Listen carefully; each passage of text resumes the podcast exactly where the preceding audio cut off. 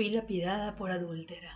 Mi esposo, que tenía manceba en casa y fuera de ella, arrojó la primera piedra, autorizado por los doctores de la ley y a la vista de mis hijos.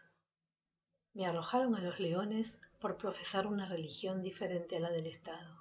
Fui condenada a la hoguera, culpable de tener tratos con el demonio, encarnado en mi pobre cusco negro, y por ser portadora de un lunar en la espalda, estigma demoníaco. Fui descuartizado por rebelarme contra la autoridad colonial. Fui condenado a la horca por encabezar una rebelión de siervos hambrientos. Mi señor era el brazo de la justicia. Fui quemado vivo por sostener teorías heréticas, merced a un contubernio católico protestante. Fui enviada a la guillotina porque mis camaradas revolucionarios consideraron aberrante que propusiera incluir los derechos de la mujer entre los derechos del hombre.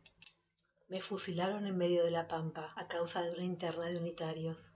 Me fusilaron en cinta junto con mi amante sacerdote a causa de una interna de federales. Me suicidaron por escribir poesía burguesa y decadente. Fui enviado a la silla eléctrica a los 20 años de edad, sin tiempo de arrepentirme o convertirme en un hombre de bien, como suele decirse de los embriones en el claustro materno.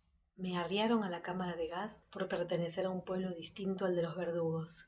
Me condenaron de facto por imprimir libelos subversivos, arrojándome semivivo a una fosa común. A lo largo de la historia, hombres doctos o brutales supieron con certeza qué delito merecía la pena capital. Siempre supieron que yo, y no otro, era el culpable. Jamás dudaron de que el castigo era ejemplar. Cada vez que se alude a este escarmiento, la humanidad retrocede en cuatro patas. La pena de muerte Poema de María Elena Walsh.